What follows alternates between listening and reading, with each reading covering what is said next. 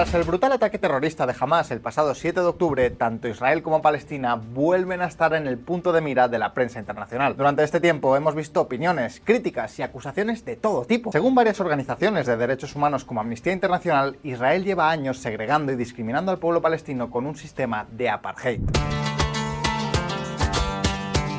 Más concretamente, los palestinos se encuentran aislados en dos territorios diferentes. Por una parte tenemos la Franja de Gaza, donde viven recluidos más de 2 millones de palestinos, pero por otra parte está también Cisjordania, donde actualmente viven otros 3 millones de personas más. Ahora bien, el problema de este último territorio, de Cisjordania, es que no es un espacio uniforme. Los palestinos de esta región se encuentran aislados en pequeñas localidades y rodeados por territorio controlado por Israel. Es decir, que si un palestino de Cisjordania quiere moverse de un pueblo a otro, como por ejemplo desde Belén hasta Hebrón, debe hacerlo sí o sí a través de las zonas controladas por los israelíes. Y el problema es que, según reportan las organizaciones internacionales, los israelíes estarían bloqueando las carreteras para que los palestinos no puedan escapar. A todo esto, hay que sumar que Israel ha levantado grandes muros de hormigón de hasta 7 metros plagados de concertinas y puestos militares de vigilancia, puestos que teóricamente prohíben a los palestinos escapar de donde viven. Por esto, queridos amigos, muchas organizaciones han denunciado que los palestinos viven enjaulados, vigilados y controlados constantemente por el Estado de Israel. Y todo eso mientras los israelíes pueden moverse libremente allá por donde quieran y disfrutar de plenos derechos. Hablamos de ciudadanos de primera, los judíos, y ciudadanos de segunda, que serían los palestinos. Y no, no solo hablamos de cuestiones de movimiento, sino que, por ejemplo, los palestinos de Cisjordania y Gaza no tienen derecho a voto, no tienen derecho a la nacionalidad ni a la residencia. Además, son juzgados por cortes militares y se le aplican leyes diferentes a la de los israelíes. Digamos que existen dos sistemas legales, uno para judíos y otro para palestinos. Pero amigos, las denuncias no se quedan ni mucho menos ahí. Ahora hemos hablado de los palestinos que viven en Gaza y en Cisjordania, palestinos que no tienen nacionalidad ni ciudadanía israelí. Sin embargo, resulta que en el propio Israel también viven muchos musulmanes de origen palestino, que en ese caso sí cuentan con la nacionalidad israelí. Hablamos de cerca de 2 millones de personas que, en teoría, viven en Israel y deberían ser ciudadanos de pleno derecho de este Estado. No obstante, aquí de nuevo las organizaciones internacionales señalan que existe una enorme discriminación hacia los musulmanes residentes en Israel. Explican que se separa la población musulmana en guetos, que se fuerza a los niños a ir a colegios solo para musulmanes, que se identifica a las personas en el documento nacional según su religión y que además se les discrimina sistemáticamente con el objetivo de diezmar a su población. Y amigos, supongo que a estas alturas ya veis por dónde van los tiros. Todas estas acusaciones de Israel recuerdan mucho, pero que muchísimo, al régimen de apartheid en Sudáfrica. En Sudáfrica, la población negra fue segregada, encerrada y discriminada en pequeños territorios de los que no podían escapar. Territorios que, como veis, en cierta forma son muy similares a los que os hemos enseñado en Cisjordania. La población negra no tenía derecho a voto. El sistema legal que se les aplicaba era diferente al de los blancos. Tampoco se les permitía participar en la vida política y, por supuesto, no contaban con los mismos derechos civiles. El apartheid fue uno de los episodios de racismo institucionalizado más recientes de la historia y quizá por eso hoy por hoy muchas organizaciones y muchos activistas lo están comparando con el caso de Palestina e Israel. Por tanto, en este vídeo queremos indagar a fondo en todo este asunto y queremos responder a las siguientes preguntas. ¿Qué hay de cierto en todas las acusaciones de apartheid vertidas sobre Israel? ¿Cuáles son las diferencias y similitudes con el régimen sudafricano? ¿Por qué motivo Israel actúa de esta forma con los palestinos? Pues hoy, en VisualPolitik, os lo contamos todo. Atentos.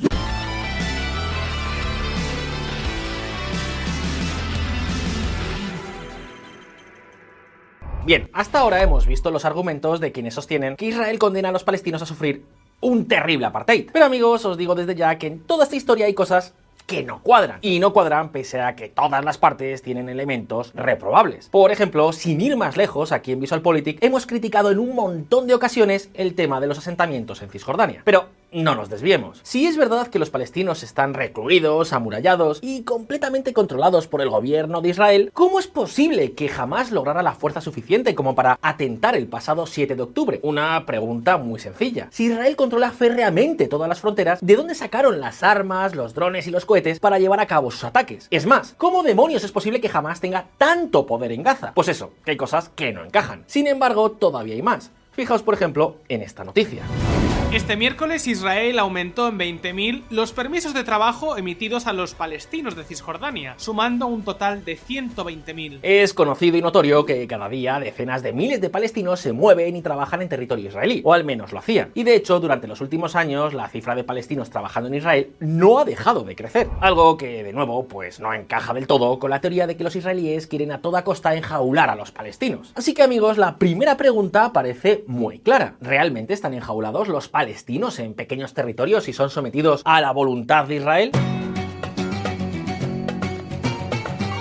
Pues bien, para responder esa pregunta, primero tenemos que tener una cosa muy clara, y es que Palestina no es igual en Cisjordania que en Gaza. Veréis, desde el año 2005 Gaza es un territorio independiente. En este territorio Israel no tiene tropas, ni ciudadanos, ni asentamientos de ningún tipo. Nada de nada. Quien controla Gaza es la organización Hamas y nadie, absolutamente nadie más. En resumen, Gaza actúa de facto como un estado independiente, con sus propias leyes, su propia política e incluso su propio ejército. Israel ahí no pinta nada de nada. Y en ese sentido, sí, Israel controla sus fronteras como las controla con cualquier otro país. Eso sí, con el añadido, lógicamente, de que existe una guerra abierta y que por tanto, pues se requiere un control fronterizo más estricto. Aunque lo cierto es que la de Israel ni siquiera es la única frontera de Gaza. No olvidéis que la franja tiene también frontera con Egipto a través del paso de Rafah. Vale, es verdad que existen muchas restricciones en el comercio con Gaza, pero también es cierto que este territorio ha recibido cientos de millones de dólares de ayuda al desarrollo durante los últimos años. Por tanto, ¿podemos considerar que existe un apartheid en Gaza? Pues lo siento, pero no. Y sé que nos va a caer una lluvia de críticas enorme por este comentario, pero no creo que podamos decir tal cosa. En todo caso hablamos de un estado de facto independiente, pero sin reconocimiento a nivel internacional, algo similar a lo que ocurre en Transnistria, en Abjasia o incluso en Taiwán, solo que aquí pues además hay un conflicto. Ahora bien, ¿qué hay de Cisjordania? Pues lo cierto es que aquí la cosa es mucho más complicada.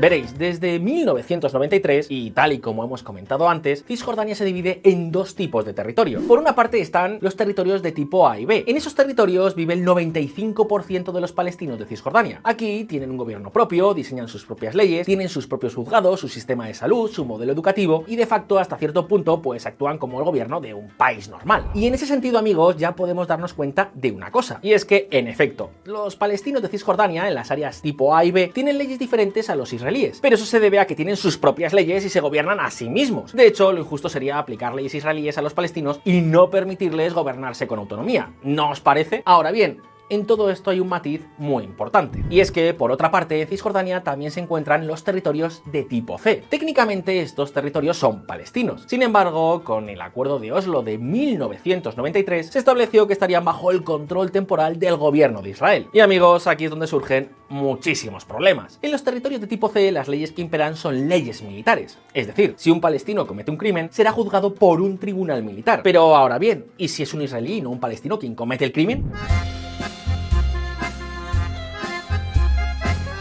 Pues en ese caso el israelí será juzgado por las leyes militares más las leyes civiles israelíes, es decir, las dos legislaciones conjuntas. Eso sí, el ciudadano de Israel podrá elegir ser juzgado por un tribunal civil en su país, lo que según el punto de vista pues podría suponer una ventaja. Es decir, que en este caso sí que existe una diferenciación legal bastante clara. La cuestión es, ¿por qué existe esta diferenciación? Pues amigos, según organizaciones como Amnistía Internacional, por motivos claramente discriminatorios. Pero según otras fuentes, esto se debe a que las zonas de tipo C son territorios bajo el estatus de ocupación beligerante esto significa que no son territorios propiedad de Israel, sino que son territorios legalmente palestinos, pero con ocupación y control militar y temporal del Estado hebreo. La cuestión es que Israel no puede aplicar sus propias leyes en estos lugares, ya que de hacerlo sería percibido como una anexión política, algo que de hecho probablemente pues enfadaría al gobierno palestino. Sea como sea, quizás el mayor problema en todo este asunto es que la ocupación de la zona C debería de ser temporal y exclusivamente militar. Sin embargo, Israel no parece muy dispuesta a retirarse de la zona. Es más, lleva casi cuatro décadas promoviendo asentamientos civiles ilegales que van en contra del concepto de ocupación exclusivamente militar.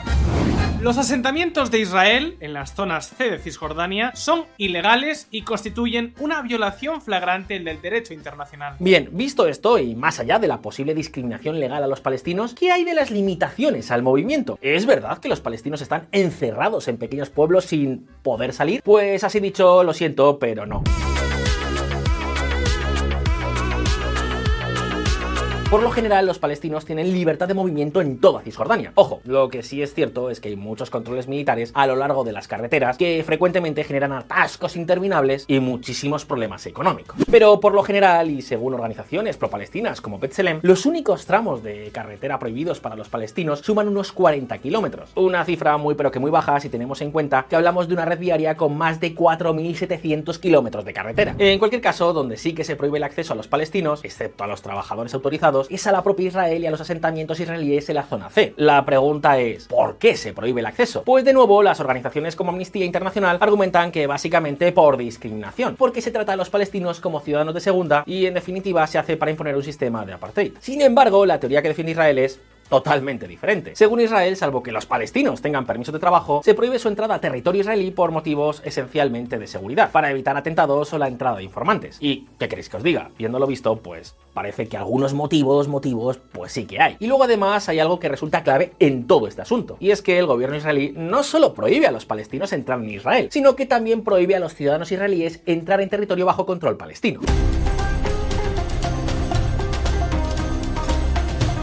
Digamos que en realidad las restricciones de movimiento son tanto de un lado como por el otro. Y de hecho el gobierno palestino es el primero en fijar leyes discriminatorias contra los judíos, como por ejemplo no permitiéndoles comprar casas en Cisjordania. Fijaos.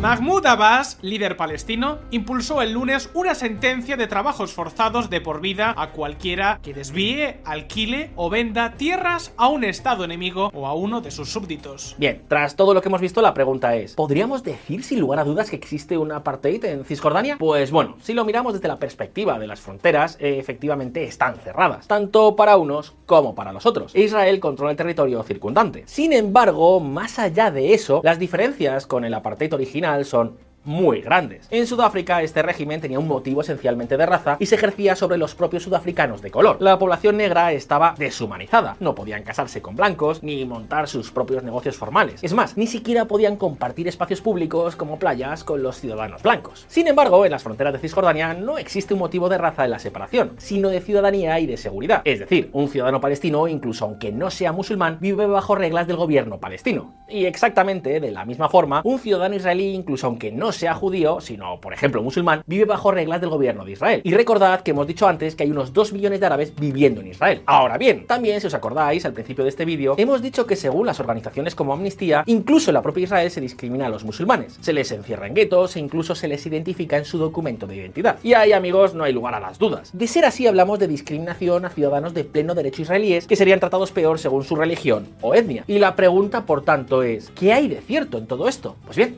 veámoslo. Un apartheid interno Hay una cosa que es 100% cierta. En Israel se ha diferenciado durante mucho tiempo a la gente según su etnia. En el documento de identidad, cada ciudadano portaba una identificación en función de si era palestino, judío o de cualquier otra etnia. Es más, el Estado de Israel se define a sí mismo como la nación de los judíos, lo que, bueno, invita a pensar que existe discriminación negativa contra el resto de etnias. Netanyahu dice que Israel es un Estado-nación del pueblo judío y solo de ellos. Más allá de esto, también es cierto que en Israel existen guetos de musulmanes o de judíos. Existen escuelas en función de la religión e incluso en lugares como Jerusalén Este existen espacios religiosos independientes. La pregunta es, ¿es esta la prueba definitiva de la discriminación de Israel contra los musulmanes? Pues a ver, vamos a ir por orden.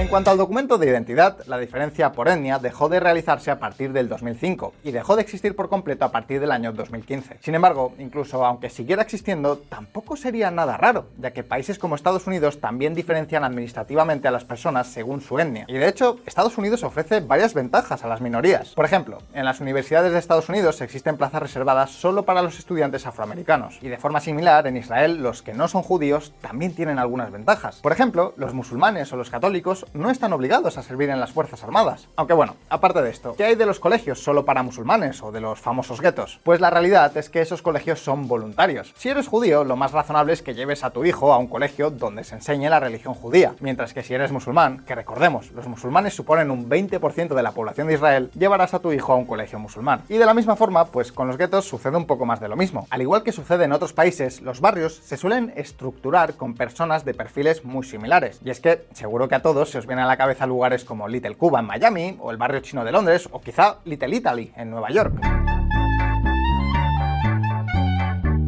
Lo importante es que los ciudadanos israelíes, sea cual sea su religión, en realidad disfrutan de los mismos derechos civiles. Y de hecho, esto es algo que podemos ver directamente en sus propias instituciones. Por ejemplo, 10 de los 120 parlamentarios de la Neset son musulmanes. En la justicia, los musulmanes también suponen el 16% de los jueces. E incluso en el mismo ejército se pueden encontrar soldados musulmanes como el siguiente. Me considero árabe y musulmán, pero también me considero parte de este país. Eso sí, más allá de la igualdad legal y civil a nivel individual, sí que es cierto que Israel favorece con un montón de dinero público a determinados grupos sociales. Y de hecho, todo el dinero que se da a los judíos ultraortodoxos son un muy buen ejemplo de ello. Pero aún así, y aunque Israel se declare como la nación judía, el Estado no tiene religión oficial. Es más, aunque en menos cantidad, el gobierno de Israel también da ayuda financiera a comunidades musulmanas y permite el libre ejercicio de todas las religiones.